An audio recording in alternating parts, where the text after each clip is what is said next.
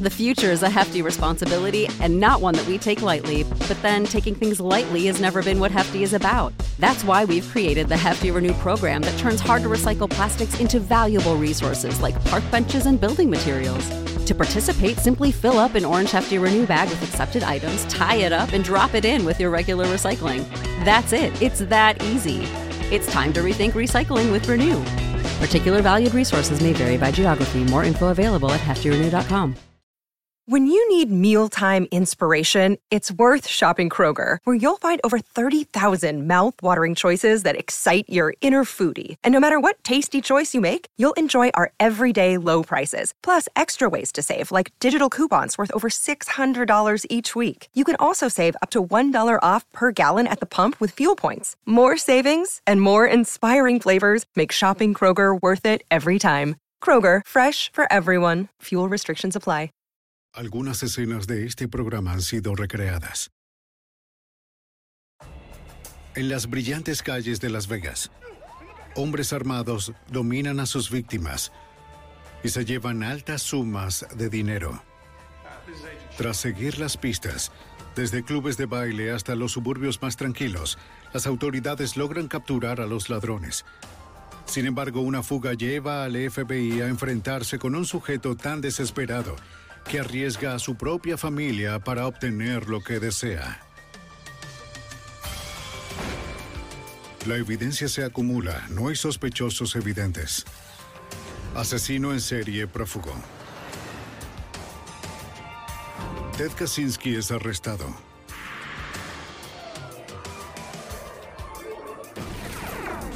Fugitivo a un prófugo.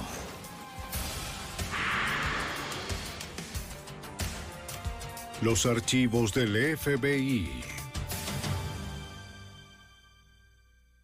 En Las Vegas, una pandilla toma un almacén de cajeros automáticos, llevándose todo el botín. Más de un millón de dólares. El mayor atraco ocurrido en Las Vegas. Soy Jim Castro, exdirector del FBI en Nueva York. El robo fue bien planeado y ejecutado. El FBI y la policía local lucharon para identificar y rastrear a un criminal, cuya tendencia violenta convirtió un robo en un caso de asesinato. Un final amargo. Las Vegas. El paraíso de las apuestas, donde incluso los criminales buscan tener suerte. La noche del 21 de diciembre de 1998, una pareja y su cuñada de 18 años van a trabajar. La familia es dueña de una conserjería que limpia en edificios comerciales. De repente, dos enmascarados los apuntan y los obligan a subir a la camioneta. ¡Deprisa! ¡Métanse ahí! Para el grupo de conserjes, ese día se convirtió en una noche de terror. Los sujetos les vendan los ojos y atan a sus tres rehenes.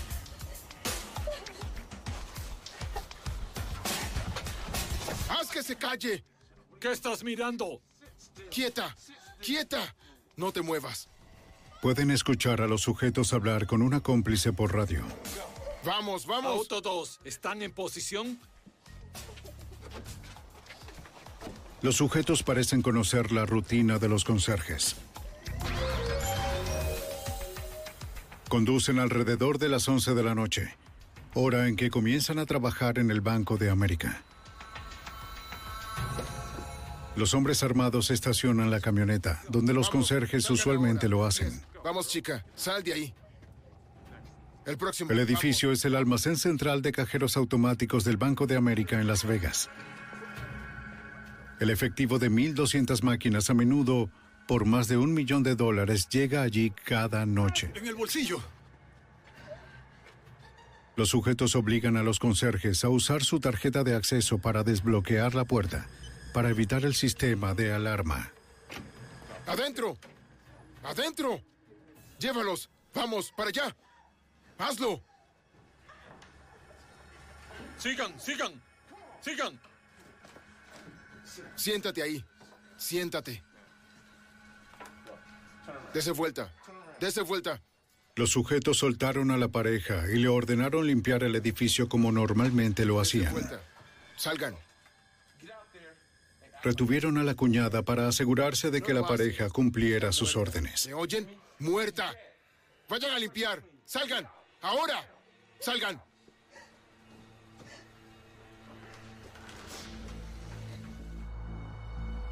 A las once y media de la noche, un camión blindado llega para recoger el efectivo. Siguiendo el protocolo, los dos guardias llaman a la seguridad del banco para pedir la autorización. Revisamos el estacionamiento, es solo que La seguridad reporta que solo están los conserjes.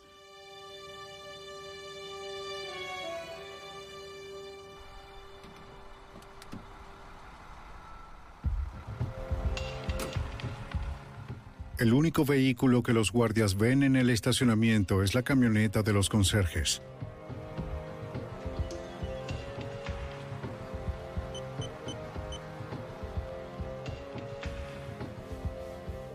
Dentro, todo parece normal.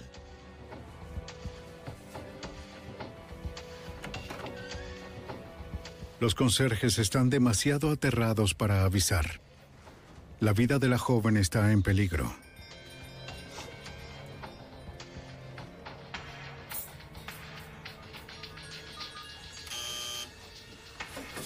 Los guardias abren la bóveda que contiene un millón ochenta y ocho mil dólares, envuelto en plástico y listo para llevar. De repente, ¡Abajo! ¡Abajo! ¡Al piso! ¡Suban las manos! mientras desarman a los guardias, Abuelo, quédate abajo. uno de ellos por accidente descarga su arma. ¿Qué te pasa, hombre? ¡Vamos, vamos! La bala rebota en el suelo e impacta contra el pecho Vamos, del vamos. guardia. ¡Sigue! ¿Qué sucedió? Un disparo.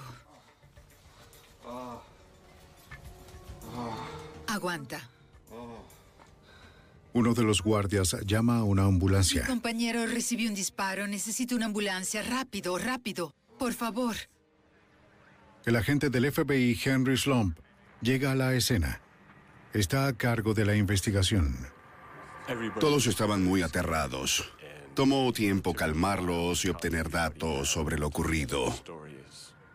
La descripción era básica porque los sujetos tenían máscaras, era muy general. Buscábamos a dos hombres que podían eh, ser eh, blancos, eh, negros o hispanos, altos, eh, de 90 kilogramos, eh, y esa fue la descripción que obtuvimos. En tal situación, cada detalle es importante. Según los conserjes, eh, cuando los asaltantes entraron al banco se sorprendieron por el número de videocámaras. Eso nos indicó que tal vez era su primera vez allí. Sugería que quizás el robo no era un trabajo interno.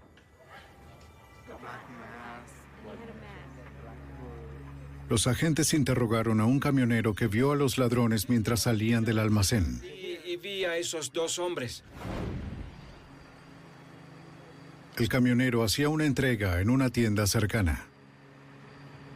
Él observó a dos hombres huir del almacén con algunas bolsas en la parte trasera de una camioneta Chevy color blanco. Y salieron en esa dirección. Las autoridades comienzan a buscar la camioneta. Camioneta blanca Chevy. Anuncié a todas las unidades de respuesta sobre la camioneta Chevy color blanco. No pasó mucho tiempo para encontrarla a 400 metros desde el almacén hasta una calle residencial. Los investigadores anotan la matrícula de la camioneta. Irónicamente, se trata de un vehículo de mantenimiento de la policía robado una semana antes. Comienzan a preguntar a los vecinos, incluida una mujer cuya casa es la más cercana al lugar donde se encontraba la camioneta. Ella no vio a nadie bajar de la camioneta, pero esa noche, más temprano, había otra camioneta en el mismo lugar. La describió como una GMC Dually, color blanco, una camioneta con cuatro ruedas en el eje trasero. Los agentes creen que la mujer vio a los ladrones cambiar de vehículo, un modus operandi común en robos de bancos. También comienzan a buscar la camioneta GMC color blanco. Horas más tarde, los agentes se enteran de que el guardia herido fue operado y sobrevivirá. Al día siguiente, el banco determina que fue robado 1.088.000 dólares en efectivo. El mayor robo en la historia de Las Vegas. Aunque los agentes piensan que no fue un trabajo interno, deciden interrogar a los guardias de camiones blindados y a todos los empleados del banco. Teníamos poco para avanzar, interrogamos a los empleados del banco y a todos los que trabajaban en la compañía de camiones blindados, algunos con un polígrafo. Si tiene alguna idea. Aunque no tienen información nueva, califican a los empleados como sospechosos. Los sujetos que cometieron el robo quizás obtuvieron lo que necesitaban siguiendo al camión blindado y a los guardias. Pensamos que así ellos lo habían logrado.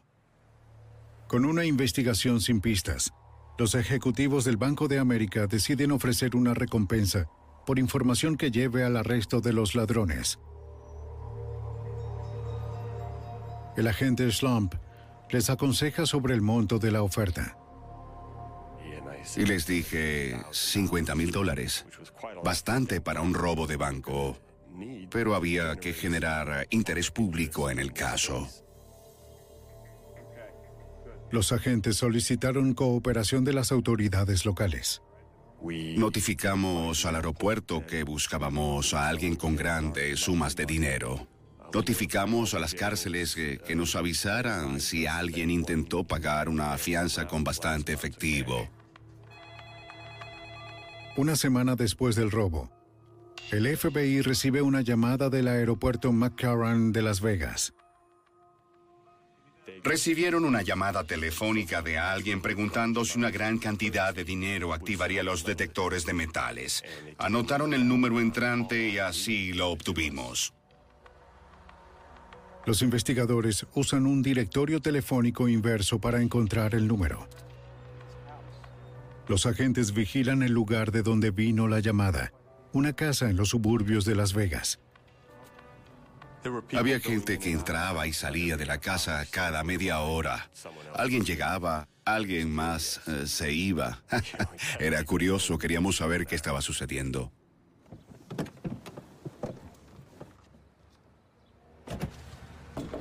Tras varias horas, decidieron interrogar a las personas en la casa. Hola, ¿cómo le va? Soy el investigador Davis, de la Policía de Las Vegas. Este es el agente especial Reid, del FBI. Era una profesora de piano que daba clases cada media hora. Estaba por irse a Utah con tres mil dólares y por eso llamó al aeropuerto para saber si eso activaría los detectores. Es un camino sin salida. Los agentes vuelven a donde comenzaron. Pero más tarde ese día, una mujer responde al aviso de recompensa. Dice tener información sobre el robo del banco. Cuénteme sobre su amiga, la bailarina. Pues su nombre es... La amiga relata a los agentes sobre una bailarina que trabaja en un club local. Ah, Pussy Bottom, ya sabes, en... Su nombre es Jennifer Arden. Ella dice que Jennifer gasta mucho efectivo últimamente. Nos dio un número de teléfono. Rastreamos el número hasta un remolque alquilado. El FBI vigila el remolque. Los agentes buscan alguna pista que identifique a los dos hombres armados o el paradero del dinero robado. En cuestión de minutos, una camioneta GMC blanca se detiene. Es la misma que usaron los ladrones para escapar. Los agentes verifican la matrícula. De acuerdo al Departamento de Vehículos, la camioneta está registrada en Las Vegas a nombre de Timothy Blackburn.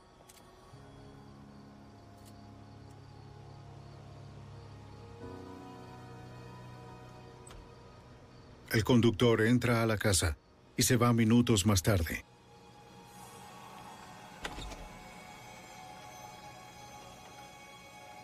De inmediato, el equipo de vigilancia notifica al agente Slump. El avistamiento de la camioneta nos dio motivo suficiente para decomisar el remolque. Más tarde, un equipo SWAT rodea el remolque. Para cumplir la orden reclutamos a mucho personal porque sabíamos que buscábamos sujetos peligrosos. Ya habían disparado a un guardia. Llamamos a la puerta y nadie respondió, así que tumbamos la puerta y registramos el sitio. El equipo SWAT encuentra a un hombre en el remolque. Se identifica como Riley Bates. Dice que Jennifer es su novia. Un equipo de agentes busca evidencia en el remolque, mientras otro va al club para interrogar a Jennifer. FBI, me gustaría hacerle unas preguntas, por favor. ¿Sobre qué? Ha gastado un montón de dinero. La bailarina nos dijo que era su dinero, el cual hizo durante cuatro años y no sabía nada sobre el robo u otra cosa. De vuelta al remolque, los agentes buscan pistas. En el dormitorio encuentran una caja fuerte. Luce como nueva.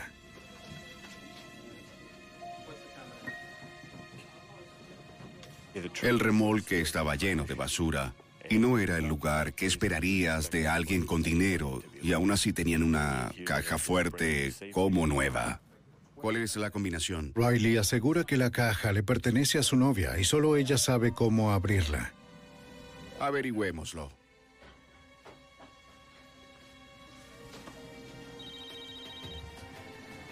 Agente Dern, ¿en qué lo ayudo?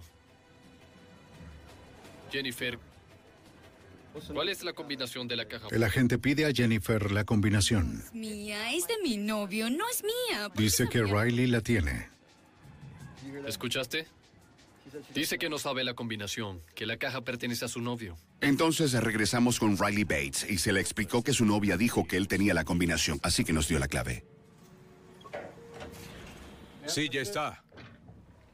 Dentro de la caja, el FBI encontró 50 mil dólares en efectivo y bolsas de marihuana. Te dije, hombre, vendía hierba, te lo dije. Riley insiste que hizo dinero vendiendo marihuana y afirma que no sabe nada sobre el robo. Los agentes creen que miente. Pero con un millón de dólares desaparecidos, ¿dónde está el resto del dinero? ¿De dónde vino? Las Vegas, diciembre de 1998. Una pandilla de ladrones dispara a un guardia de seguridad y se lleva más de un millón de dólares. Una pista lleva al FBI a un remolque, a una caja fuerte con 50 mil dólares. Hay mucho efectivo. Jennifer Arden, una bailarina, afirma que ganó dinero bailando. Su novio, Riley Bates, dice que hizo dinero vendiendo marihuana. Ahora los agentes deben hallar el resto del dinero. Más de un millón de dólares en efectivo. El FBI llama a uno de sus principales entrevistadores, el agente especial Brett Shields, para tratar de obtener la verdad de Riley. Entonces, tratamos de sacarlo de su zona de confort y llevarlo hasta mi auto donde estaría un poco más presionado que en su propia casa. ¿Por hierba? Vas a tener problemas. Si Riley Bates era un hombrecito sospechoso, sabía que estaba en una posición difícil porque encontramos dinero en el remolque. ¿Qué hay de tu hermano Robert? Para él el dinero era por la marihuana que estaba en la caja fuerte. No era creíble que tuviera tanto y aún así viviera en un simple remolque. Vas a tener muchos problemas, ¿lo sabes? No sé de lo que está hablando. Lo convencimos de que lo ayudaríamos con los cargos de marihuana y no estaría ligado al robo del banco. Dijo, no cometí ningún robo. Pero el agente Shields y yo sabíamos que estábamos a dos preguntas de saber quién lo hizo. Entonces dijimos, bien, Riley, no cometiste el crimen, pero creo que sabes quién lo hizo. Y dijo, mi hermano Robert y su amigo Timothy. Es mi hermano y su amigo Tim. ¿De verdad? Sí. ¿Dónde está Tim ahora? No sé dónde están ahora. Riley afirma que desconoce el paradero de su hermano Robert. ¿Dónde están? Le digo, no sé dónde están. Dentro del remolque, agentes encuentran fichas de apuestas y entradas del Luxor, un casino en Las Vegas.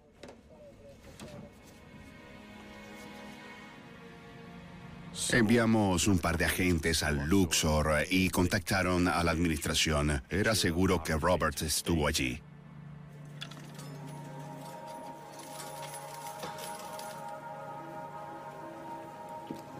El jefe de seguridad del hotel les cuenta a los agentes que Robert Bates estuvo gastando mucho, pagando por todo con bastante dinero en efectivo.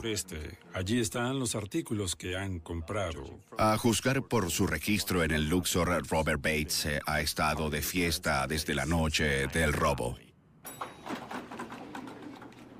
Dos agentes vigilan la habitación de Bates hasta que regresa. Estaba algo drogado. No tiene sentido interrogar a alguien en ese estado si está bajo la influencia de algo o lo que sea que tenga. Ponga su mano atrás. Dentro de la habitación de Bates, los agentes hallan drogas, una pistola y 5 mil dólares en efectivo. Aún resta un millón de dólares. Los agentes ahora se concentran en el segundo sospechoso, el amigo de Robert, Tim Blackburn. Vigilábamos la casa de Timothy Blackburn. Teníamos a la policía y al FBI rodeando toda la casa. Deciden acercarse a Blackburn con cautela. El sujeto es investigado por robo armado en el pasado y es considerado altamente peligroso. Tim Blackburn tenía 26 años, 1,90 de estatura y 104 kilos.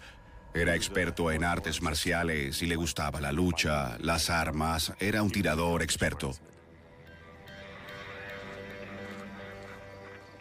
Tenemos El equipo de detención criminal del FBI se posiciona. El agente especial Castle Nishimoto es un miembro de esta unidad táctica de élite. Mi tarea era vigilar las calles. Sabía que estaba armado. Pero no estaba asustado en ese momento porque sentía la confianza de que podría reconocerlo desde mi ubicación. Los agentes se acercaban a la casa para contactar a las personas allí dentro, justo cuando un auto llega por la carretera. El auto acelera hacia los agentes. El conductor pierde el control. El vehículo se detiene y el hombre salta a correr. Asumimos que era Blackburn quien huía. Saltaba la cerca, las paredes detrás de la casa, tratando de escapar.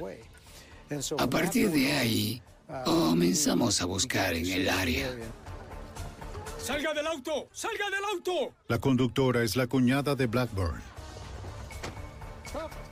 Las autoridades la ponen bajo custodia. El FBI y la policía de Las Vegas van de casa en casa buscando a Blackburn.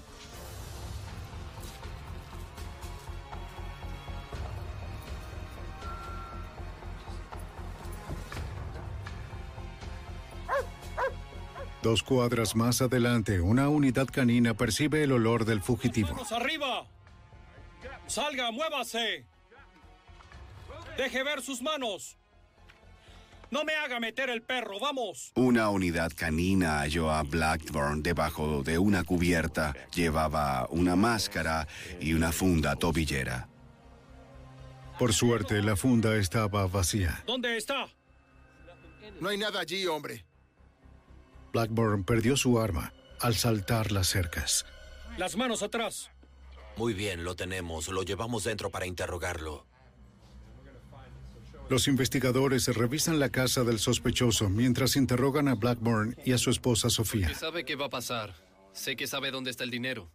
¿Puede decirnos dónde está, dónde quedó? Ofrecen a Blackburn una reducción de pena si admite lo que hizo. Que antes no tengo el dinero. ¿No lo ven? No está. No coopera. Los investigadores buscan en la casa. Buscar evidencia es eh, muy metódico. No es correr por todos lados pensando que hay algo escondido. Todo se fotografía primero y así la búsqueda progresa de cuarto en cuarto hasta terminar en el exterior. Encontraron algunas cuerdas iguales a las que usaron para atar a los conserjes y encontraron radios, portátiles y equipo de vigilancia.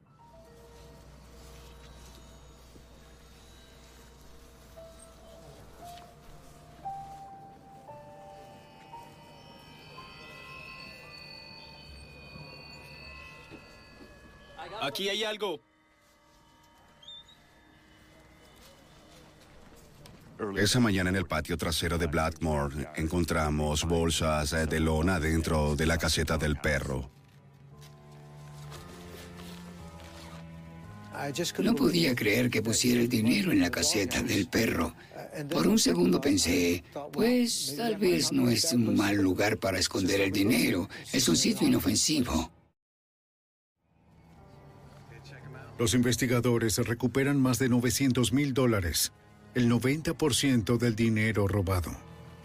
Tomó 10 horas contarlo. A las 4 de la tarde ya teníamos el dinero robado del Banco de América. Una corte condena a Tim Blackmore y Robert Bates por robo de bancos, secuestro, robo de autos y uso de armas de fuego para delinquir. son trasladados al centro de detención de Las Vegas. Pero el trabajo del FBI no ha terminado. Creen que Blackmore y Bates no trabajaron solos. Sabíamos que tal vez alguien más estaba envuelto en el robo. Era mucha logística para solo dos personas. Sabemos que su esposo fue... Los agentes sospechan que Sofía Blackburn pudo estar involucrada porque su historia no parecía creíble. Hablé varias veces con Sofía Blackburn. Sofía afirmaba no saber del robo. Y de hecho, ella creó una coartada para Tim Blackburn la noche del robo. Dijo que estuvo con él toda la noche. Tampoco pudo explicar lo del dinero ni de los otros artículos que se encontraban en la casa. Le preocupaba que su marido estuviera en prisión con dos hijas pequeñas por criar. Ella cooperaría, pero sus historias no eran verosímiles.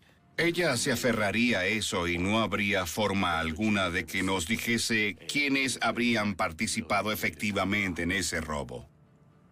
Y ella no nos daría la información que implicara verdaderamente en el robo a Tim Blackburn.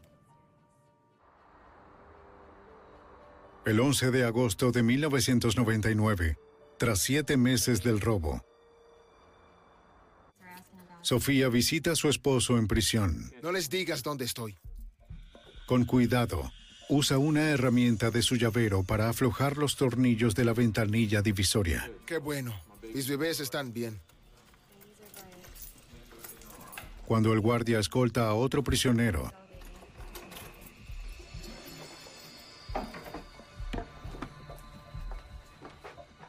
Blackburn quita el vidrio de seguridad.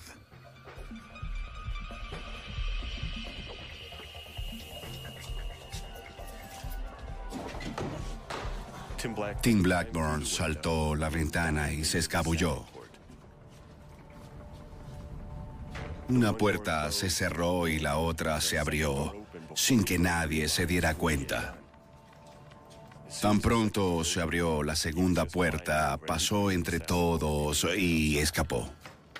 Sofía recoge un arma que tenía escondida y la entrega a Blackburn. Todas las alarmas se activaron y los guardias supieron de la fuga. ¡Alto! Cuando los Blackburn tratan de huir, se enfrentan a un tiroteo violento con los guardias.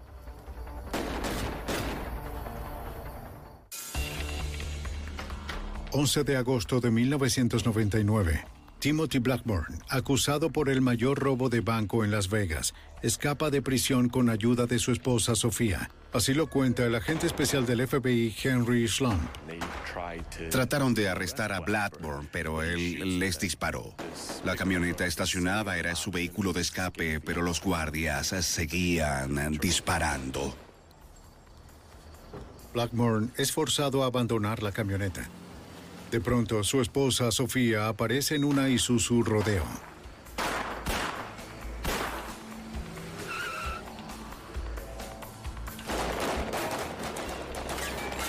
En cuestión de segundos estaba fuera de alcance. Era difícil de creer que Blackburn escapara de prisión porque aunque hay mucha mucha gente que trata de huir de prisión en varios intentos, pocos lo logran. Eso nos recordó lo impredecible que era Blackburn. En busca de pistas, los agentes del FBI Henry Slump y Brad Shields rastrean a los familiares del sospechoso. Blackburn tendría que ir a alguna parte por ayuda. Los agentes revisan una residencia donde vive la cuñada de Blackburn. Encuentran la misma camioneta y su Rodeo usada en la fuga. Al mirar la matrícula, descubren que pertenece a Sofía, la esposa de Blackburn. Vimos la camioneta estacionada. Ahora nuestros corazones se aceleraban un poco. Era mucha adrenalina. Al estar bajo custodia federal, él no está bajo jurisdicción de los alguaciles de Estados Unidos. Entonces llamé a algunos amigos alguaciles. Nos quedamos en la camioneta sin saber si saldría o volvíamos a la nuestra y tendríamos una confrontación antes que llegaran los alguaciles. Tras tensos momentos, los alguaciles llegan para ayudar a los agentes. Salga, por favor, salga. ¿Podemos entrar y ver sus claro, cosas? pasen. Adelante. Blackburn no estaba allí. Quizás la utilizó para cometer un delito. Los agentes preguntan a la cuñada dónde está Tim Blackburn. Dice que no lo sabe. Preguntan por qué está la Isuzu de Sofía y no su propio auto, un Nissan Pathfinder. Ella asegura que está en la tienda, pero su historia no se verifica.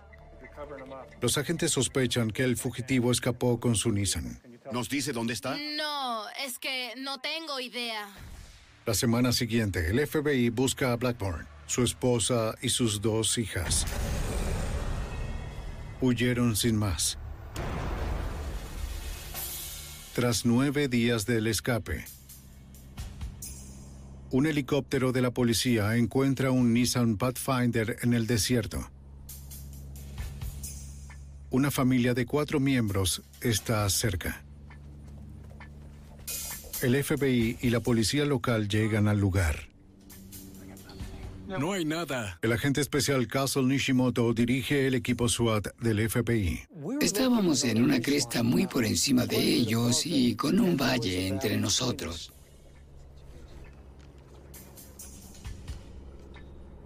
Veíamos algunas personas a 800 metros, muy lejos para identificarlos. Si intentan moverse más cerca, tendrán que hacerlo en un espacio abierto sin protección. Teníamos que mantener distancia de esas personas porque si estaba Blackmore podía disparar. Sin embargo, el agente Slump se atreve a bajar para ver más de cerca. Era atrevido porque la única protección eran los francotiradores y estaban al menos a 365 metros de distancia, según recuerdo.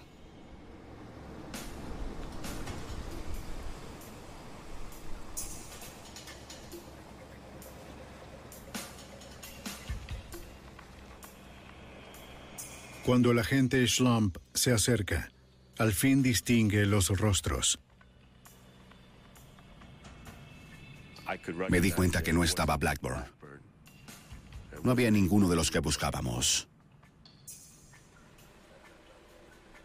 Otro callejón sin salida. El agente Schlump se da cuenta de que las autoridades no podrían responder en gran escala.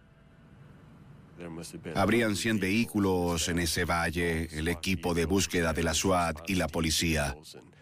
Pensaba que no podíamos hacer esto cada vez que alguien dijera Tim Blackmore, es decir, nadie tenía los recursos e íbamos a agotarnos.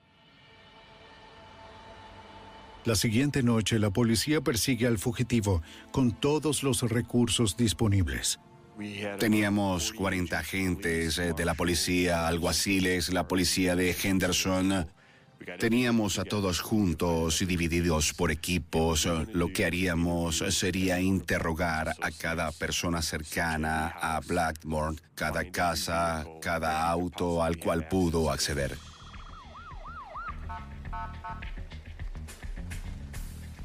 Los alguaciles avisan al FBI que tienen al fugitivo. Llegamos al sitio cuando capturaban a quien creían era Tim Blackburn. Me di cuenta que no era Tim Blackburn, era su hermano. Su hermano era una versión más pequeña y más joven, eh, muy similar en apariencia.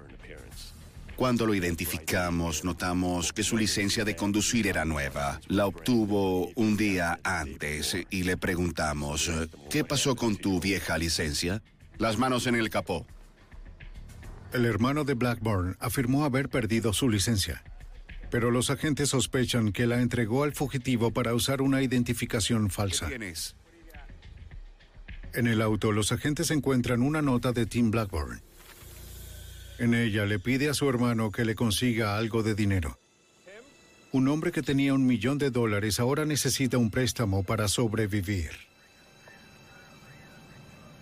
Decidimos arrestarlo por ayudar a encubrir a un fugitivo. Eso hicimos. Arrestamos al hermano de Tim. Las autoridades también arrestan a su cuñada por mentir a la policía cuando dijo que su auto estaba en la tienda. Con dos miembros de su familia bajo custodia, los agentes desarrollan un ingenioso plan para atraer a Tim Blackburn.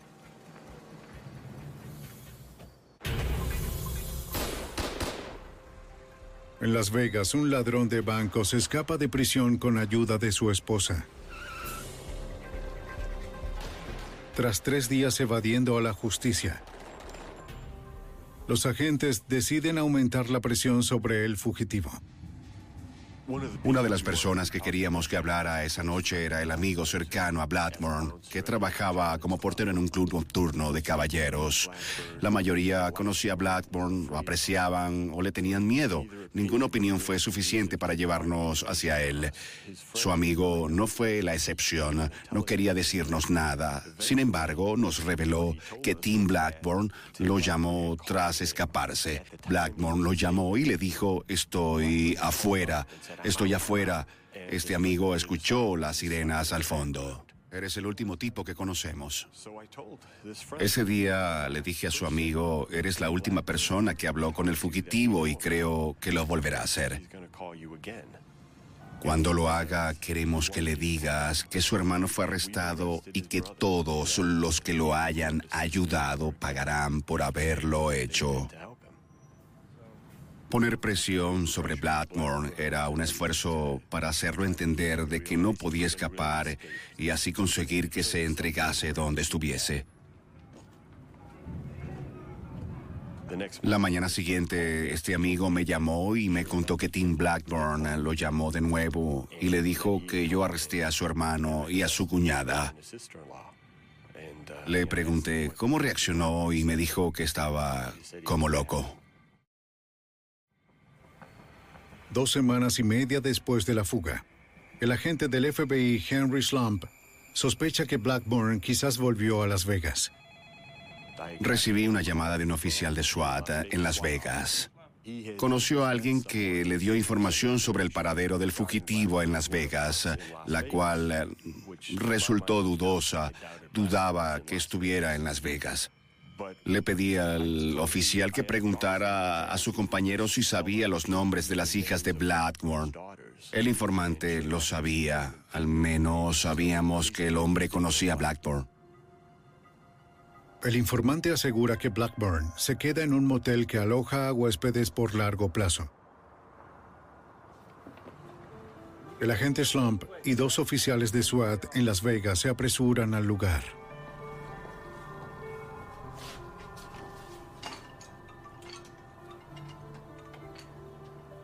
¿Los ha visto antes? El administrador dice que nunca los ha visto antes y no están registrados en el motel. ¿Tiene la llave? Sin embargo, el agente Slump decide rentar una habitación para vigilar.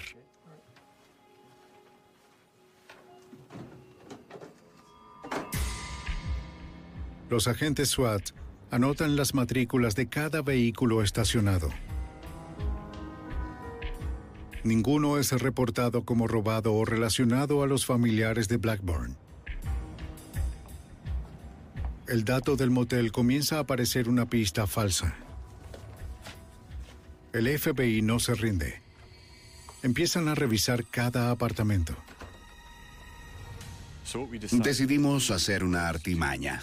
Teníamos un guardia de seguridad que comenzó a golpear las puertas y notificar a los residentes de quejas por ruidos. Estaba allí vigilando. La puerta se abrió y Sofía Blackburn salió para hablar con el guardia. No lo podía creer, era ella. Parecía feliz y sonreía, lucía mejor que nunca. No parecía haber huido por 17 días. Con la sospecha de que Blackburn se escondía en el apartamento, Slump pide apoyo de inmediato. El equipo de detención y el SWAT llegan en minutos. El equipo SWAT respondió de inmediato. Más agentes llegaron, además de patrullas y alguaciles. Comenzamos a evacuar el complejo. Cada apartamento fue evacuado excepto, claro, donde pensamos que estaba Blackburn. Hicimos lo que se hace en el 99% de nuestros casos de fuga. Nuestro equipo de detención llamó al apartamento. Necesito hablar con Timothy Blackburn. Lo que hicieron fue decirle a la persona, mire, sabemos que está allí, está rodeado, no hay forma de que escape, así que salga. Mire, solo queremos ponerle fin a todo esto. Así que esperaba que Blackburn saliera y decidir dónde lo llevaríamos de vuelta a la cárcel, donde escapó o a otro lugar. Eso era lo que pensaba. Si está allí, va a salir. Pero no lo hacía. Agente Islomp quiere hablar con usted. Una persona del equipo estaba al teléfono y me dijo, quiere hablar con usted. Hola, Tim. Se trataba de Tim Blackburn. Mi trabajo era mantenerlo hablando por teléfono porque mientras estuviera así, no dispararía a nadie. Cuando empecé a hablar con Blackburn, me compadecí de él diciéndole que debió ser difícil huir durante las últimas tres semanas. Sí, llevé a los niños a San Diego. Estuvo quizás a 10 minutos de México, pero no llegó allá. Regresó a Las Vegas. El agente Slump no entiende por qué Blackburn regresó, pero le preocupaba más que sus hijas estuvieran con él. ¿Por qué solo no hablamos? Entonces surgió su peor temor. El agente escuchó a dos niñas reír en el fondo. Niñas adentro. Hay niñas adentro. Repito, hay niñas adentro. El equipo SWAT estaba fuera del apartamento. Rescatarían a los rehenes. Si Blackburn se volvía violento y trataba de herir a su esposa Sofía y a sus dos hijas. Dijo, Henry, no creo que nos dejes ir. Yo le dije, sabes que no puedo hacer eso. No volveré a la cárcel, hombre. No lo haré. Mira, no quiero que mis niñas me visiten en prisión. Tim no quería volver a la cárcel. Dijo que no volvería. Después de disparar a un guardia, digo, no hay forma de que dejemos pasar eso. A Slump le preocupa que Blackburn sea un suicida. Oye, Tim, sabes, eh, es hora de salir, amigo. Las autoridades ahora enfrentan un peligroso escenario. Una situación de rehenes con un hombre armado, su esposa y sus dos pequeñas hijas. No voy a volver, hombre. Es todo. No volveré a la cárcel. No volveré. El FBI y equipos SWAT rodean un motel en Las Vegas. Un ladrón de banco se rehúsa a salir de su apartamento.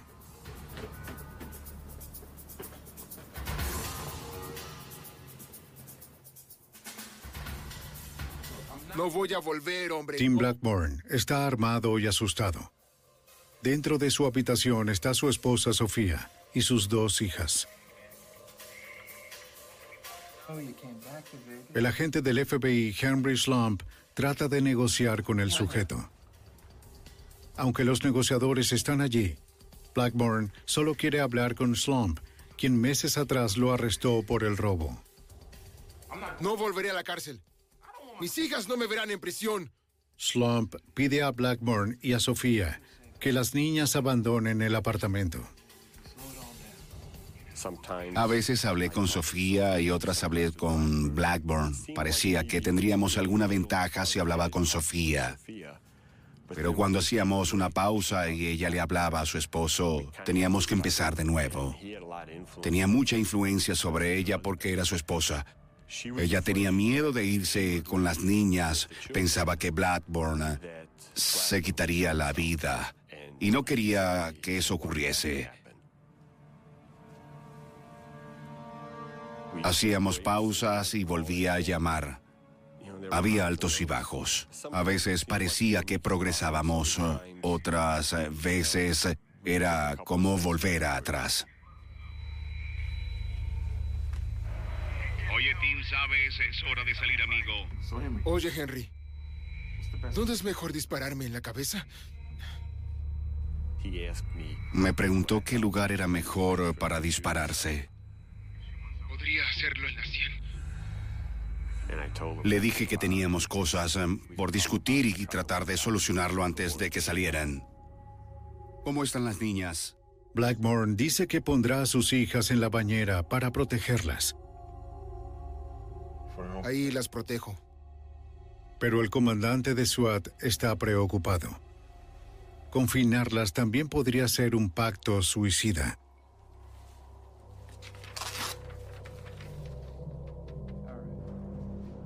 El equipo SWAT se alista para tumbar la puerta en caso de que deban rescatar a Sofía y a sus hijas. El equipo SWAT puso un explosivo cargado en la puerta para así pasarlo más rápido. Sí, así lo requerían.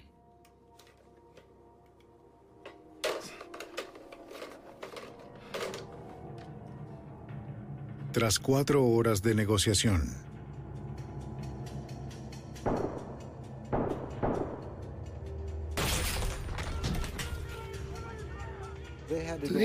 hasta atrás y a la bañera para rescatar a las niñas.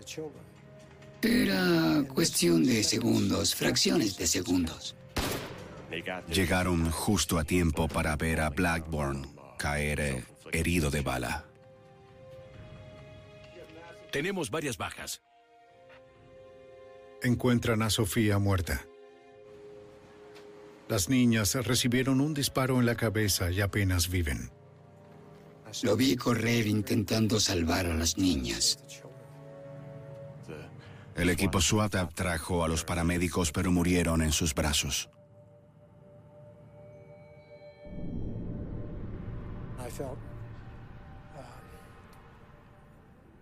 Para mí fue muy triste que mis compañeros hicieran lo mejor y aún así no pudieron salvar a las niñas. Nuestra misión es salvar vidas y no pudimos hacerlo. Eso fue muy devastador. La peor resolución.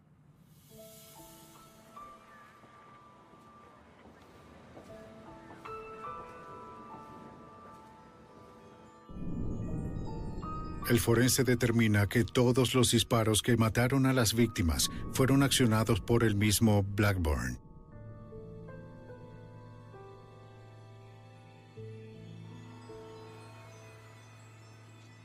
Meses después, la Corte Federal de Las Vegas culpa a Riley Bates y su novia por posesión de dinero robado.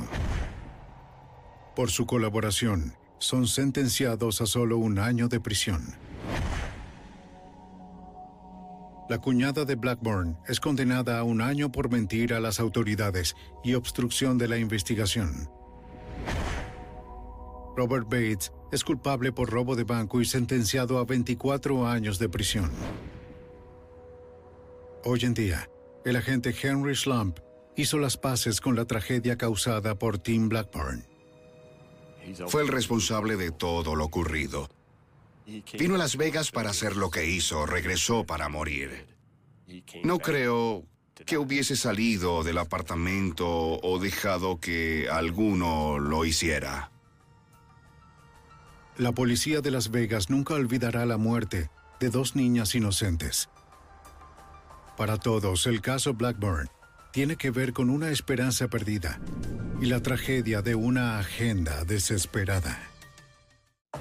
En Las Vegas, fortunas se ganan y pierden a través de los juegos de azar, pero algunos intentan vencer las probabilidades con la violencia. Una banda despiadada de feroces matones ataca a varios casinos, toma miles de dólares y deja un rastro sangriento a su paso. La policía local y el FBI se unen para identificar y rastrear a los letales hombres armados, que no se detendrán ante nada para evitar ser capturados. La evidencia se acumula, no hay sospechosos evidentes. Asesino en serie fugitivo. Ted Kaczynski es arrestado. Fugitivo o un prófugo.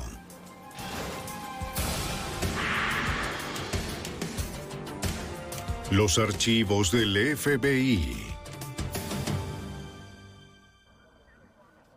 Esta es la clase de historias de las que están hechas las películas de Hollywood, robos temerarios a los casinos de Las Vegas. Pero esta no es una película. Soy Jim Castro, exdirector del FBI en Nueva York. Es una banda de criminales con mentes maestras que portan armas automáticas sin ningún temor a usarlas. En cada nuevo asalto se volvían más audaces y letales. Hasta que el FBI intervino y puso fin a esta destrucción violenta. Apuesta peligrosa. Las Vegas, Nevada. 20 de septiembre de 1998. Ya falta poco para el mediodía en el Hotel Casino MGM Grand.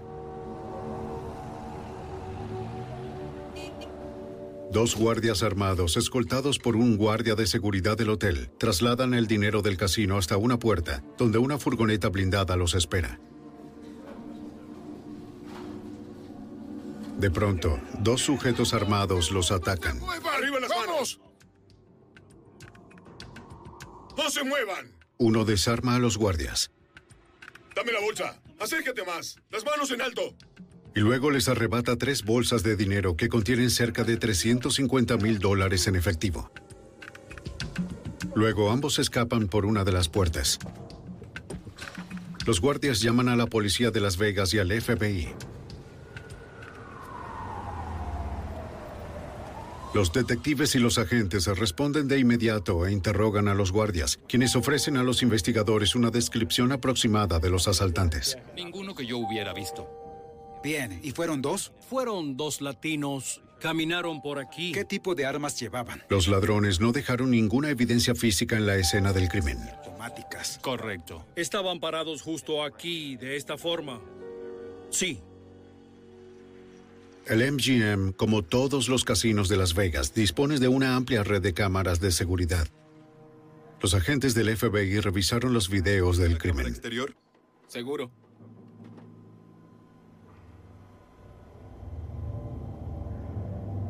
El agente especial Henry Slump observó la forma en que el líder de los asaltantes sostenía sus armas, lo cual indicaba que se trataba de un sujeto muy peligroso. Ver a un sujeto cometer un crimen con un arma en cada mano no es nada usual. Es un raro incidente y creo que refleja lo violentos que estos sujetos eran capaces de ser. Tenemos a un pistolero a dos manos. ¿Puede colocar el video de la cámara exterior? Sí. Observa esto con cuidado. Se, se fueron directo por la acera. Los agentes también revisaron las imágenes registradas por las cámaras exteriores del hotel, que mostraron cómo los asaltantes habían huido hacia el otro lado de la calle, hasta un hotel cercano. Los investigadores fueron al Hotel San Remo y revisaron los videos de vigilancia de sus cámaras exteriores. Vieron cómo los asaltantes se subían a una camioneta pickup conducida por un tercer sujeto. Deténla allí, deténla. Pero el video no ofreció una pista confiable, según Castel Nishimoto, agente especial del FBI. La calidad de la cinta no permitió distinguir con nitidez el número de la matrícula. Obtuvimos solo una vista parcial de los números, pero en realidad no pudimos verlos completos. Alcanzamos justo a leer los tres primeros números, sin poder precisar cuáles letras del alfabeto venían después.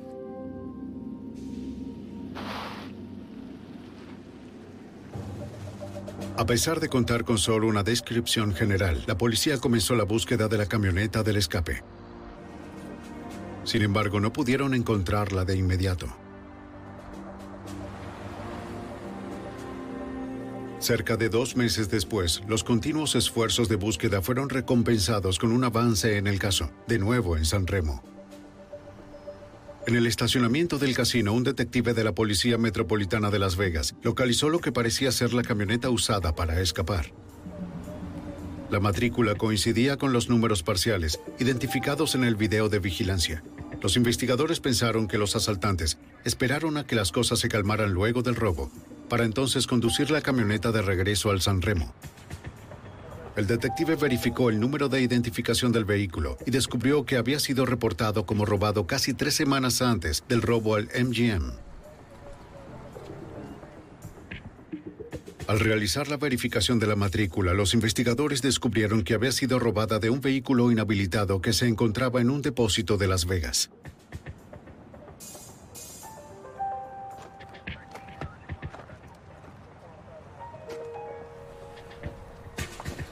¿Puedo ayudarlo? Sí, señor. Soy el detective Fleetwood y estoy investigando al... El gerente del sitio le dijo al detective de la Policía Metropolitana de Las Vegas que no sabía nada sobre el robo. Le sugirió que hablara con el vigilante, quien vivía en el depósito, José Vigoa. Es aquel de allá. El gerente señaló a Vigoa en la distancia. El detective le pidió al gerente que le diera a Vigoa su número telefónico para que lo Le contactara. daré su mensaje. sí. Pero Vigoa nunca lo llamó. Pasaron varios meses y las pistas para la investigación se agotaron. Pero el 28 de junio de 1999, en el casino Desert Inn, nueve meses después del robo al MGM en el Desert Inn Casino, una furgoneta blindada realizaba sus rondas de recolección de efectivo. ¡Quieto ahí! ¡No se Cuando dos sujetos armados confrontaron a los guardias. El guardia que estaba dentro de la camioneta resultó herido en el brazo. Su compañero responde a los disparos y lo hieren tres veces en una pierna.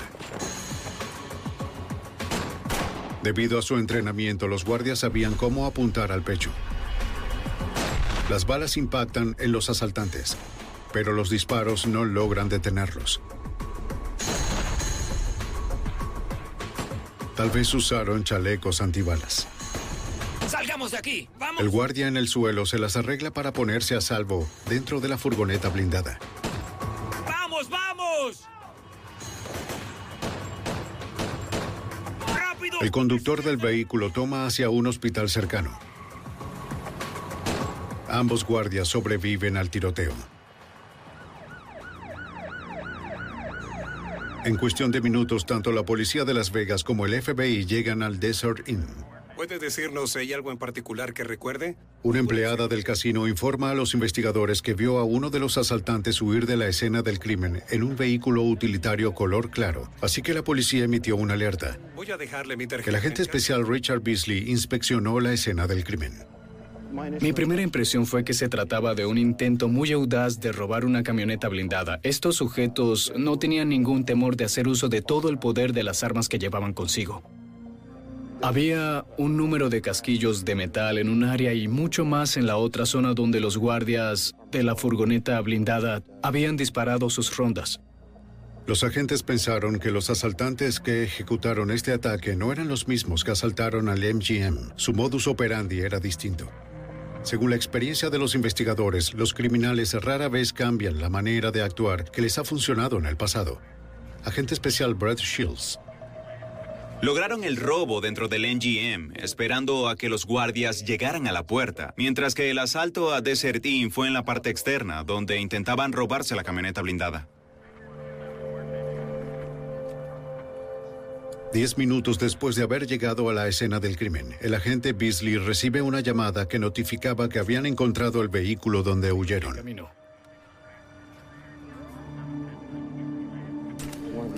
Uno de los oficiales uniformados que patrullaba la zona en la búsqueda del vehículo lo encontró en el estacionamiento de un pequeño motel. Revisamos el interior y pudimos ver varios casquillos en el piso y uno de calibre 45 en un compartimiento de la puerta. Los investigadores también encontraron una botella vacía en el interior. La conservaron con la esperanza de recuperar alguna evidencia de ADN. En las cercanías, los agentes interrogaron a un sujeto que declaró haber visto a los hombres que conducían ese vehículo. Paseaba mi perro cuando... Había un testigo que paseaba a su perro cuando presenció el cambio de vehículo.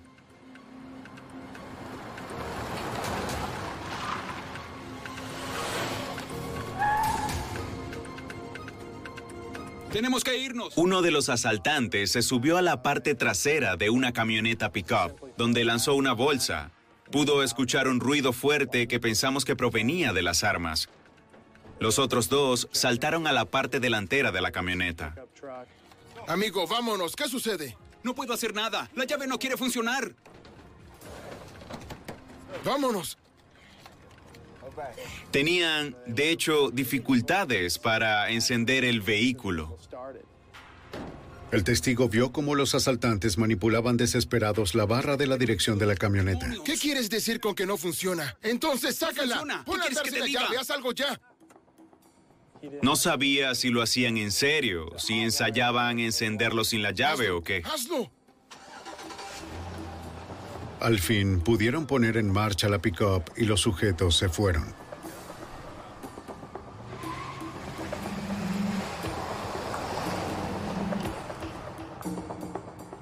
Los agentes se preguntaron por qué los sujetos habían tenido que hacer un puente en su propio vehículo de escape. Supuestamente habían estacionado la camioneta allí con antelación. Entonces, ¿por qué no tenían las llaves? A nosotros nos pareció extraño. No podíamos entender por qué eso había sucedido. Entonces, los agentes notaron una pickup de la misma marca y modelo estacionada cerca. Pensamos que tal vez, dado que había dos vehículos que eran muy parecidos estacionados cerca, se subieron al equivocado y por eso la llave no funcionaba y tuvieron que hacer el puente. El agente Slump y yo nos dirigimos a la parte trasera de esta segunda camioneta y descubrimos que la matrícula había sido colocada con bandas de goma encima de otra matrícula.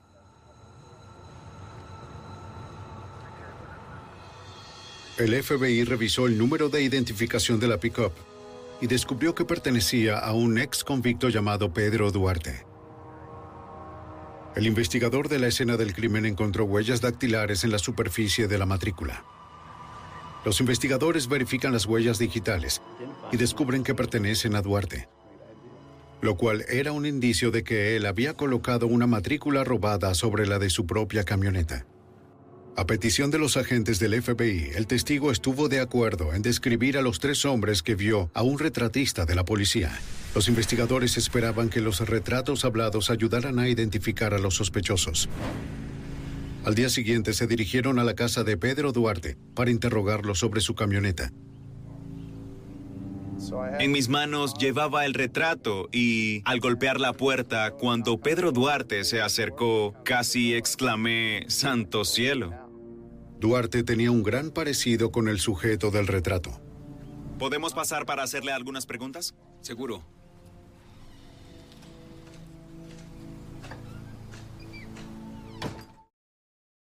¿Cuándo cree usted? Al interrogarlo sobre su camioneta, Duarte insistió en que se la habían robado.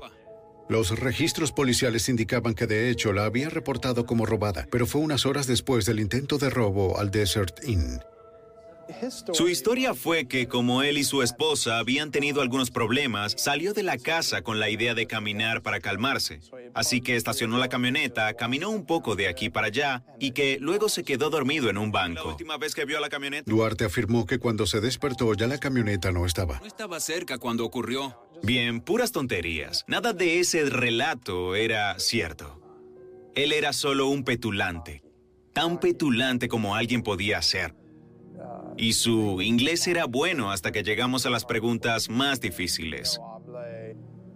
Duarte de pronto afirma que no habla el idioma. No lo hablo bien. Aun cuando la sargento de la metropolitana se comunicaba en español con Duarte, él, él insistió que no entendía. Fue un interrogatorio muy frustrante. Es mejor que usted. Los investigadores estaban convencidos de que Duarte estaba involucrado, pero el mayor obstáculo era el de no poder contar con evidencia directa en su contra. Aún no teníamos ninguna respuesta, es decir, no era cierta esa historia de la caminata, por supuesto. Podía haber realizado robos a joyerías, arrebatos de cartera o cualquier otra cosa para luego ocultar su vehículo y que esto fuera solo una coincidencia, sin dudas. No sé ni siquiera de lo que me habla, señor. Así que no nos sentimos con la suficiente confianza como para arrestarlo en el momento y el interrogatorio no nos llevó a ninguna parte. Con la esperanza de poder obtener una identificación positiva de Duarte, el agente Shields le mostró una serie de fotografías al único testigo que había visto los rostros de los asaltantes del Desert Inn. Cielos. Yo no puedo decir que sea él. Y nuestro testigo no pudo identificar al sujeto de la serie de fotos. Así que intentamos otros medios para identificar a sus socios o el rastro del dinero. Esto implicaba que debíamos ir tras Duarte en ese momento.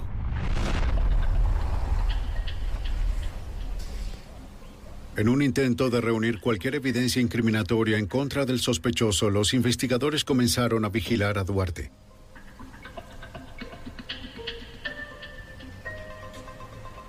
Pero al cabo de algunas semanas, no llegaron a nada. El 11 de octubre de 1999 en el casino Mandalay Bay, cuatro meses después del intento de robo en el Desert Inn, dos guardias armados recogían 88 mil dólares para trasladarlos hasta la furgoneta blindada. Y de pronto, ¡Retrocedan! un par de sujetos armados los emboscaron. ¡Retrocedan! En el otoño de 1998, ¡Quietos! ¡No se dos asaltantes ejecutaron un robo audaz a mano armada dentro del casino MGM Grand de Las Vegas, llevándose casi 350 mil dólares. Luego, un año después, unos guardias que recogían el dinero del casino Mandalay Bay son atacados.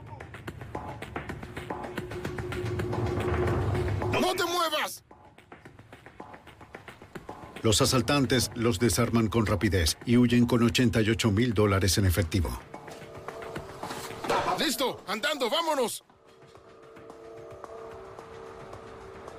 En la oficina de campo del FBI de Las Vegas, los agentes revisan los videos de vigilancia del robo. El agente especial Brett Shields sospecha que los ladrones que asaltaron el MGM también realizaron este asalto. Cuando vimos la forma en que este robo fue llevado a cabo en el Mandalay Bay, encontramos muchas similitudes. La manera como se aproximaron, la forma en que sostenían las armas, una en cada mano, al igual que los brazos extendidos. Todo esto nos llevó a pensar que tanto el MGM como el Mandalay Bay estaban relacionados. Los investigadores revisaban de nuevo el caso con la intención de encontrar alguna pista que se hubiera pasado por alto. Agente especial Richard Beasley. Brett Shields y yo estuvimos en la oficina revisando el caso sobre cómo podríamos armar nuevas pistas y asegurarnos de si todas las que teníamos fueron cubiertas. Miré por encima de su hombro y reconocí un nombre allí. Vigoa era el vigilante del depósito a quien los detectives nunca pudieron interrogar. Y en ese momento fue como que si se encendiera una luz y se lo comenté al agente Beasley.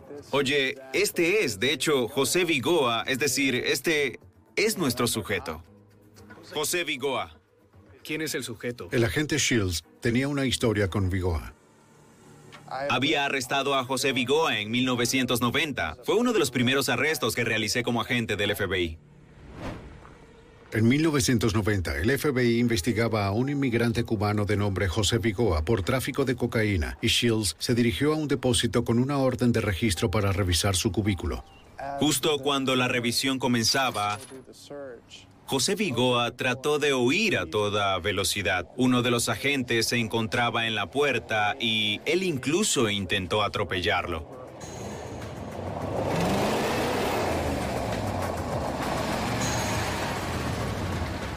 Así era su personalidad. Es del tipo de persona que en realidad era. No iba a dejarse capturar por la policía sin pelear. No tenía ningún respeto por la vida de nadie, solo por la propia.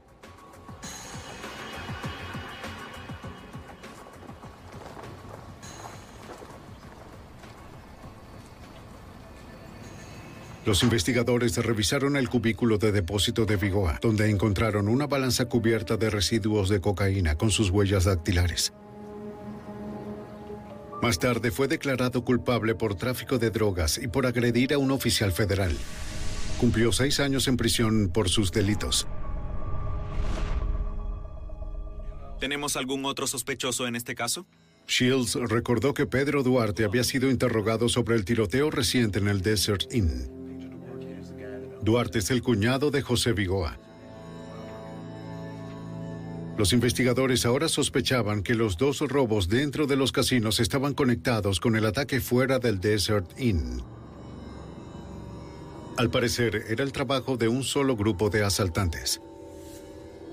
Los agentes decidieron mostrarle al oficial de libertad condicional de Vigo el video de vigilancia, con la intención de que pudiera identificar a alguno de los delincuentes. Al día siguiente, en la oficina del FBI, la oficial de libertad condicional de Vigoa revisaba las cintas de video de vigilancia de ambos robos. El del MGM y el del Mandalay Bay mencionó que uno de ellos se parecía a Vigoa, pero que no podía llevar a cabo una identificación positiva. Decepcionados, pero sin inmutarse, los agentes comenzaron a vigilar a Vigoa.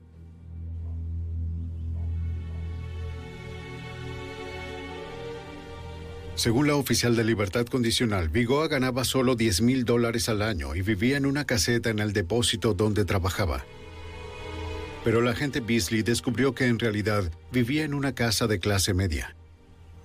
Revisamos los antecedentes financieros de la casa y, de hecho, la habían comprado solo unas semanas después del robo de NGM. Esto resultó interesante para nosotros porque se realizó un pago cercano a los 19 mil dólares en efectivo por esa casa. Una casa que no estaba a nombre de Vigoa, sino del comprador, un sujeto llamado Oscar Cisneros. Los agentes sospechaban que Vigoa utilizaba a Cisneros como su lugarteniente para ocultar sus propiedades. Luego de hablar con la oficial de libertad condicional de Vigoa, descubrimos que prestaba servicios como mano de obra, con un ingreso salarial bajo. Así que, si estos activos hubieran estado a su nombre, resultaría muy sospechoso para su oficial de libertad condicional. Las finanzas de Vigoa eran cuestionables, pero no constituían un indicio de su culpabilidad. No teníamos ningún testigo ocular que lo hubiera identificado con los asaltos, y solo porque alguien gastara una considerable cantidad de dinero no quería decir que estuviera involucrado en un robo. Figoa había sido un traficante de drogas convicto. No sabíamos si había vuelto al negocio, lo cual explicaría su gran disponibilidad de efectivo. Los resultados de los antecedentes financieros no era suficiente evidencia como para continuar con una investigación. Aún no teníamos una causa probable como para emitir una orden que nos permitiera revisar la casa de Vigoa, de sus propiedades o sus vehículos. No habíamos llegado allí. Incluso si hubiéramos contado con el mínimo necesario para obtener la orden, quizás aún no estábamos listos para ejecutarla. Queríamos algo más de forma que pudiéramos llevar a cabo el arresto y lograr su condena, no solo una orden de registro para revisar su casa.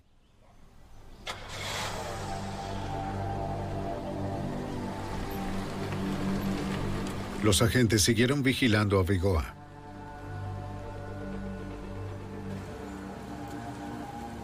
Cinco meses después, el 3 de marzo del 2000, en el suburbio vecino de Henderson, la policía local y el FBI respondieron al llamado sobre un asalto a una furgoneta blindada frente a la tienda por departamento Ross Dress for Less. Dos guardias habían muerto. ¿Pudo ver a los sujetos? Cuando llegamos a la escena del crimen, ya estaba asegurada. Había vehículos por todo el sitio, los testigos estaban dispersos y el cuerpo de uno de los guardias yacía en el estacionamiento, cerca de la camioneta. No era una buena escena. Los investigadores trabajaron para determinar la serie de eventos que llevaron a ambas muertes. Comencé a interrogar a los testigos que estaban en el estacionamiento y en los negocios aledaños. Muchas personas escucharon los disparos. Algunos vieron a los asaltantes al disparar y otros el vehículo cuando salía del lugar. Cada uno tenía una pequeña pieza del rompecabezas que queríamos armar. Diría... Según los testigos, cerca de las 11 y 15 de la mañana, una furgoneta blindada se estacionó frente a la tienda por departamentos. Uno de los guardias de seguridad entró para recoger los depósitos de la tienda y caminó entre dos minivans que los testigos reportaron haber visto estacionadas desde tempranas horas de esa mañana. Cuando el guardia regresó con el dinero, los asaltantes se le abalanzaron. ¡Quieto! ¡No se mueva! ¡No se mueva! El guardia sacó su arma, disparó e hirió a uno de los asaltantes en la rodilla. Pero otro de los asaltantes abrió fuego con un rifle de asalto, matando al guardia casi al instante. Luego el pistolero dirigió su furia contra el conductor de la camioneta blindada. El líder de los asaltantes tomó las bolsas con el dinero. ¡Vamos! Los tres sujetos escaparon, en lo que los testigos describieron como un sedán beige. El monto de lo robado fue menos de 5 mil dólares.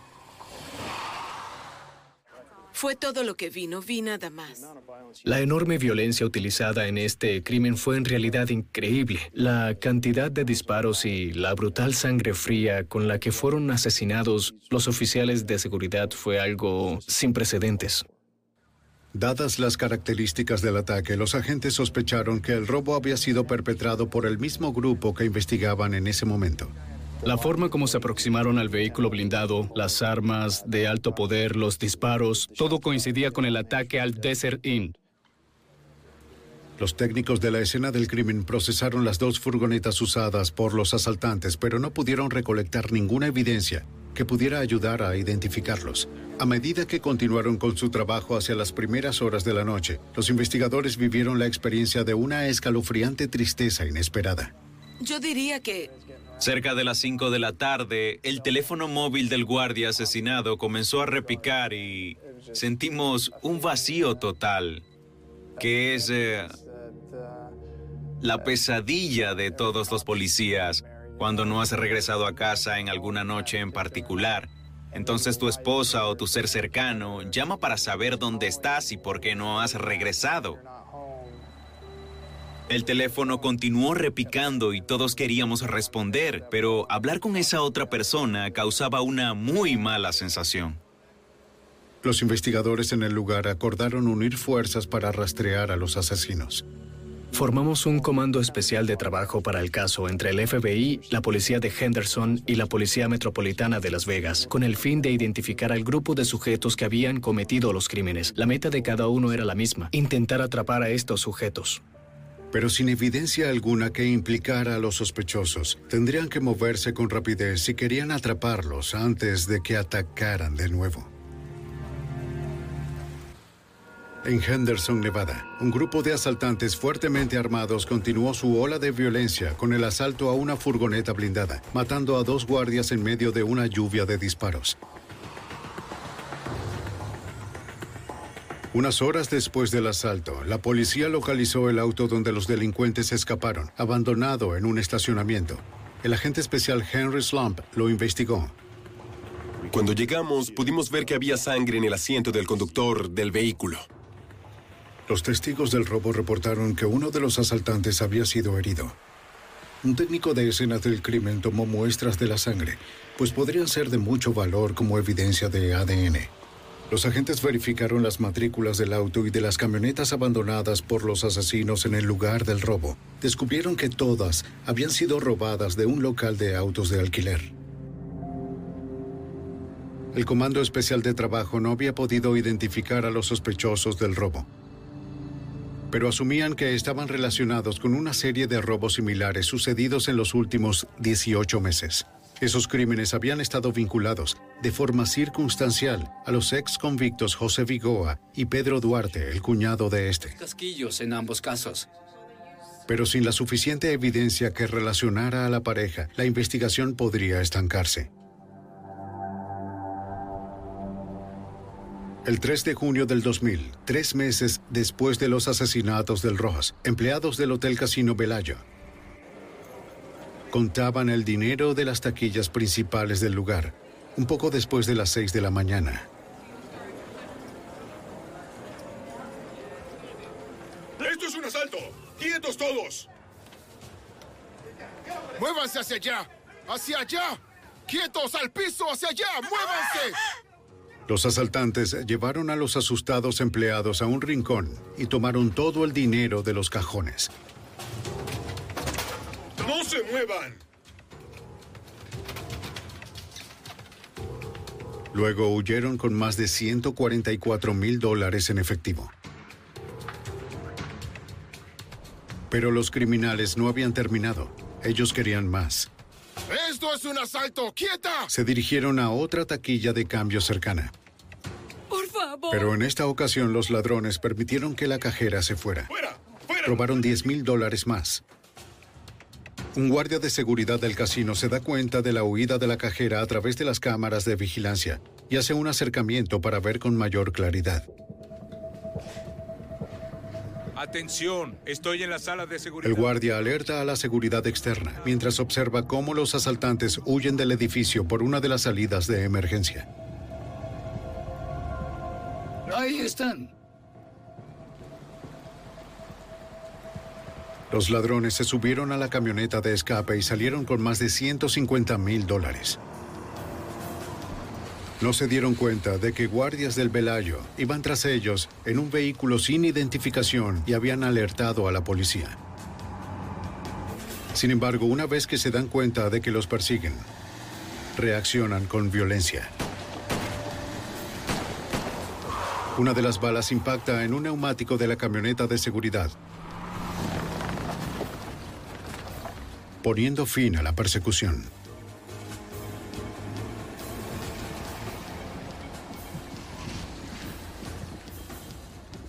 Por fortuna, ninguno de los guardias resultó herido. E informan a la policía la marca, el modelo y la matrícula del vehículo. Sí, llámalos. A medida que el agente especial del FBI, Brett Shields, escuchaba los detalles del ataque y la fuga violenta de los asaltantes, más se convencía de su conexión con los sospechosos. Esto demostraba la mentalidad de estos sujetos, de que no iban a dejarse capturar, como fuera, iban a disparar, iban a huir, iban a hacer todo lo posible por escapar. En la oficina de seguridad del Velayo, los agentes solicitan a la oficial de libertad condicional de Vigoa que revise el video de vigilancia del crimen, con la esperanza de que hiciera una identificación positiva. Le mostramos el video y ella dijo, sí, ese es José Vigoa cometiendo el robo. ¿Está segura? Este era el avance que los agentes necesitaban para capturar a Vigoa. Obtienen la orden de arresto, pero estaban preocupados porque este asesino despiadado no iba a dejarse someter sin pelear. Escuchen todo. En Las Vegas, el FBI al fin pudo identificar al ex convicto José Vigoa como el presunto líder de una banda violenta de ladrones que ya había asesinado a dos personas.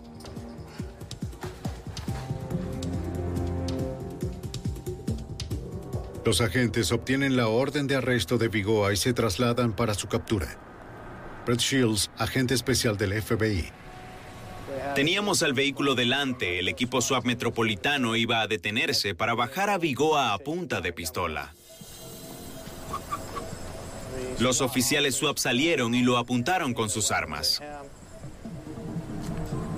FBI, salga del vehículo ahora. Me detuve cerca del vehículo SWAT. Vigoa y yo estábamos uno al lado del otro, entonces comencé a, a, mostrarle mis credenciales, pero él seguía comportándose como si no supiera quiénes éramos. Y puesto que el vehículo delante no estaba muy cerca del suyo, Vigoa pudo tan solo retroceder un poco y escapar.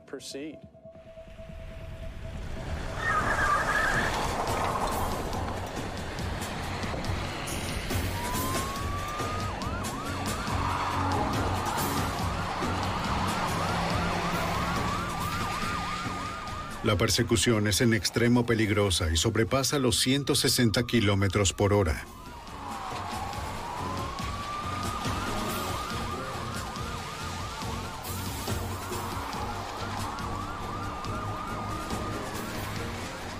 El sospechoso se negaba a reducir la velocidad ni por un segundo.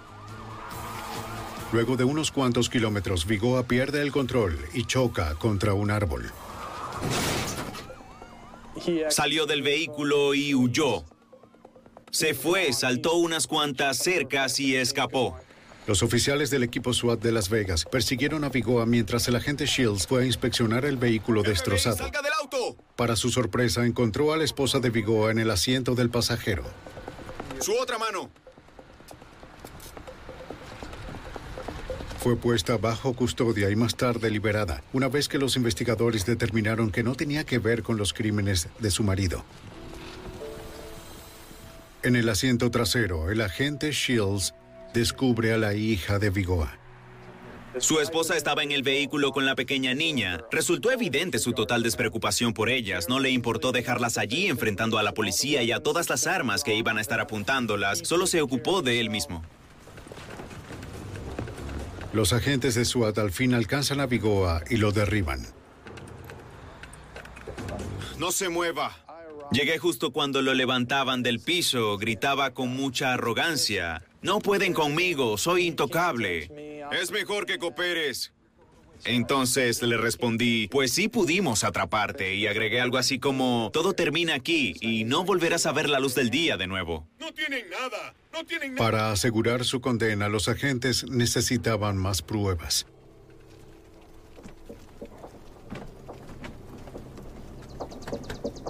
¡Es la policía! ¡Abra!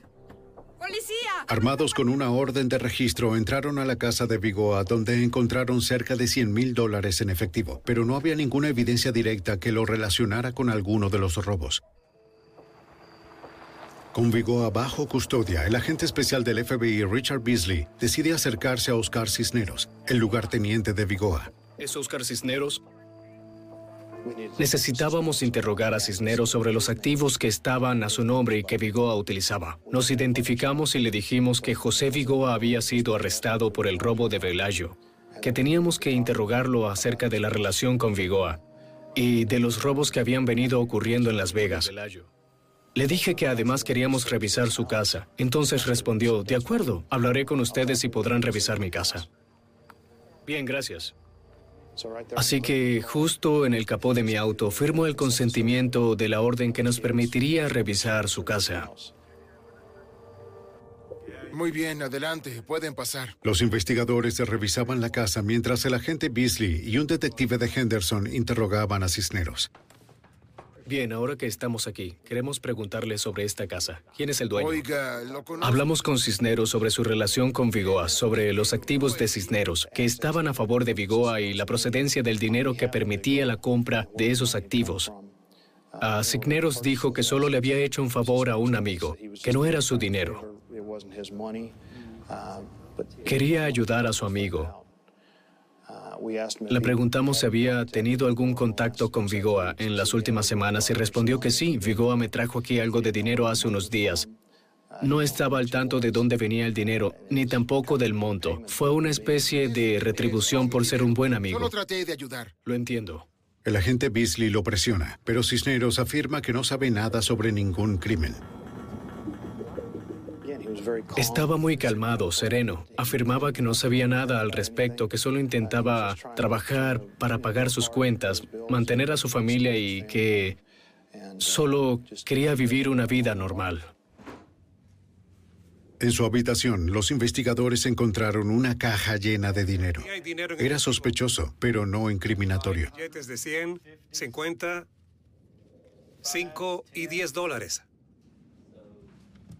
Voy a revisar por aquí.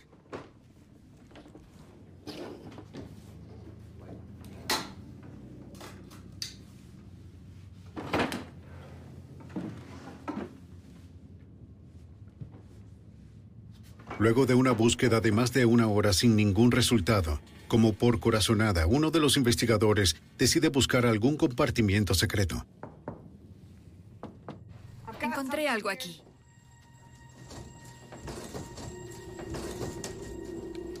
Y descubre las evidencias más incriminatorias. Municiones y chalecos antibalas. Entonces mi dinero... Disculpe. el agente Beasley habla con los investigadores. Me dijeron, Rich, lo encontramos. Encontramos un compartimiento secreto en su armario y allí al parecer se encuentra justo todo lo que hemos estado buscando. Los agentes necesitaban saber si los objetos encontrados en el armario se habían usado en los robos. Así que regresé de inmediato donde estaba sentado Cisneros y le dije, Oscar, lo encontramos. Encontramos un compartimiento. ¿Qué es lo que íbamos a hallar ahí? Suspiró, bajó la mirada y agregó, todo. Las armas, todo. Entonces, en ese instante, supe que él iba a jugar un papel más importante de lo que en un momento pensé que podría. El agente también le preguntó sobre la cicatriz en su rodilla. Entonces, dime, también vi su rodilla derecha y noté que tenía puntos de sutura. Me dispararon. ¿Te dispararon? ¿Dónde? En Ross. Estábamos sorprendidos. Habíamos identificado a uno de los hombres que había sido herido en Ross. Ya estábamos encaminados a resolver los homicidios. De acuerdo. ¿De cuánto tiempo hablamos? Comenzó a preguntarnos cuál sería su sentencia y cuánto tiempo estaría en prisión. Fuimos muy honestos con él. Le dijimos que no podíamos responderle con exactitud lo que estaba preguntando, pero podría ser que enfrentara la pena de muerte debido a los asesinatos con agravante de robo. Continuó preguntándonos sobre las posibles sanciones. Podría ser incluso la pena de muerte. Puedo decirte esto de la mejor forma, pero tú tendrás que ayudarnos en todo esto. Está bien, escuche. Al final confesó los asesinatos de Ross, el ataque a la camioneta blindada en el Desert Inn, el robo al MGN, el robo del Mandalay y el asalto al Bellagio. De acuerdo, el jefe es José Vigoa. Es decir, él es el líder. Con base en la confesión de Cisneros, descubrimos que Vigoa era el líder. Era él quien organizaba todo y quien decidía cuáles robos llevar a cabo. Su cuñado Pedro Duarte estuvo involucrado en los robos.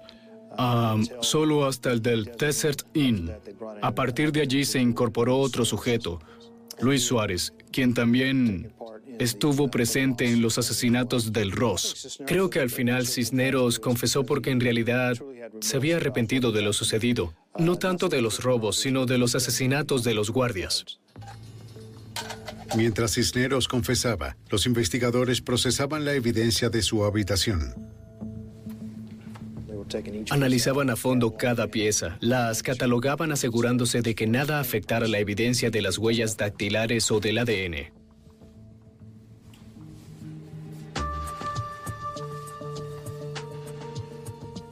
Hacia el final de la búsqueda encontraron lo que parecían ser bombas de fabricación casera dentro de tubos negros de PVC de 4 centímetros con una especie de circuito unido a ellas. Debemos preguntarle algo. Los investigadores confrontan a Cisneros sobre las bombas para comprobar si eran reales. Y Cisneros respondió, no, no en realidad, pero de hecho sabíamos que no podíamos confiar en sus palabras. Le dije, voy a preguntar de nuevo, ¿qué son estas cosas? Y respondió, solo estábamos jugando, en realidad no tienen nada de qué preocuparse. Pero en el momento, por la poca precisión de sus respuestas, decidimos proceder con la evacuación de la casa y la de los vecinos cercanos. Los agentes recolectaron la evidencia, abandonaron la casa y dejaron las bombas en el lugar.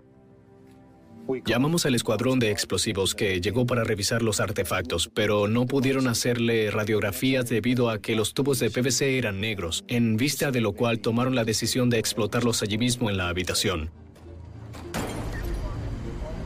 En base a la declaración de Cisneros, los investigadores arrestaron a Pedro Duarte por haber sido el conductor en la fuga del Desert Inn. Manos arriba, Pedro Duarte. Está bajo arresto. Dese la vuelta. Contra la pared. De la calle Brooks. Inquilino 24. Los investigadores se trasladaron para intentar arrestar al tercer asaltante, Luis Suárez, pero ya había huido del estado. Central, de acuerdo. Los expertos en balística revisaron las armas encontradas en la casa de Cisneros y estas coincidían con los casquillos de las balas de los asesinatos del Ross y del tiroteo del Desert Inn. También descubrieron evidencia importante en contra de Vigoa. Descubrimos una huella dactilar de Vigo en una bala encontrada dentro de una revista en el armario de Cisneros. Los fiscales detienen a Oscar Cisneros, lo trasladan al centro de detención del condado de Clark e intentan aprovechar su testimonio en el juicio contra los otros asaltantes. Nos parecía que teníamos el paquete completo. Contábamos con la confesión de Cisneros, toda la evidencia física de las armas, del dinero y la ropa encontrada en el armario. Así que pensamos que todo encajaba muy bien. Pero un suceso imprevisto pondría en peligro todo el caso. ¡Al suelo! En Las Vegas, los investigadores arrestaron a tres sujetos relacionados con un grupo de robo violento conformado por Yo soy José Vigoa, el líder, soy el hombre. Pedro Duarte, su cuñado, y Oscar Cisneros, quien había confesado todo a los agentes federales, además de haber involucrado a un cuarto sujeto, Luis Suárez. Pero el 7 de octubre del 2000, el caso se debilita cuando Cisneros se ahorca en su celda. El agente especial Richard Beasley Después descubrimos por los oficiales que investigaban el suicidio en el centro de detención que Vigoa le había estado enviando mensajes a Cisneros para que hiciera, según él, lo correcto. Creo que Cisneros no quiso darle más problemas a su familia. No quería lidiar con la situación y por eso tomó una salida rápida, la del suicidio. Al morir Cisneros, su confesión muere con él, ya que sería inadmisible en la corte. El equipo de la Fiscalía entonces recurre a la ciencia forense para poder relacionar a los otros asaltantes con el crimen. Las pruebas del ADN de la botella de agua recuperada y las máscaras de esquí vinculan a Vigo, a Duarte y a Suárez con los delitos.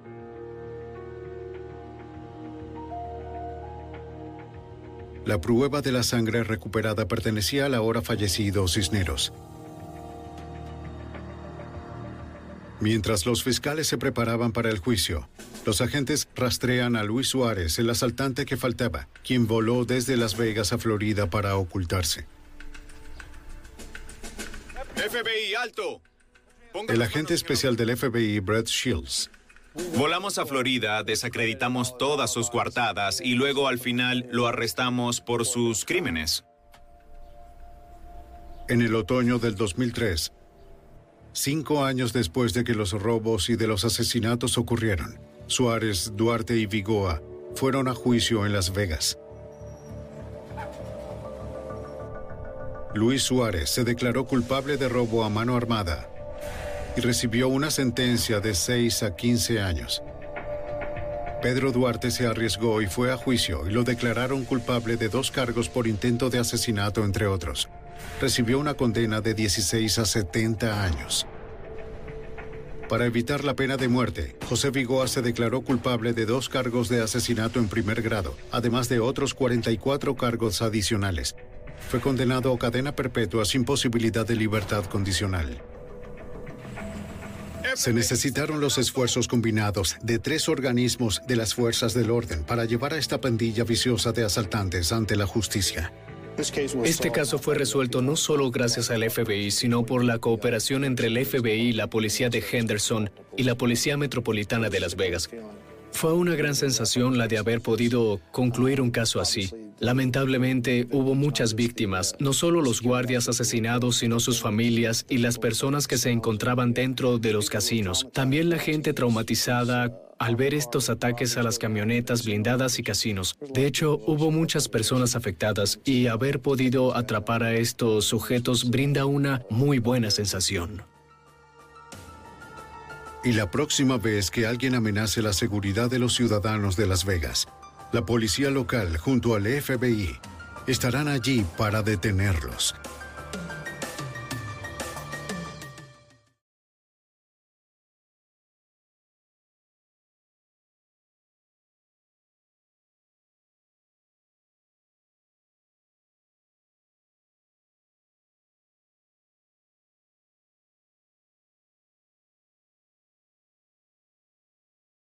Save big on your Memorial Day barbecue, all in the Kroger app. Get three pound rolls of juicy 80% lean ground beef for $3.49 a pound with a digital coupon. Then get select varieties of flavorful Powerade, Body Armor Super Drink, or Arizona tea for 77 cents each, all with your card. Shop these deals at your local Kroger today, or tap the screen now to download the Kroger app to save big today. Kroger, fresh for everyone.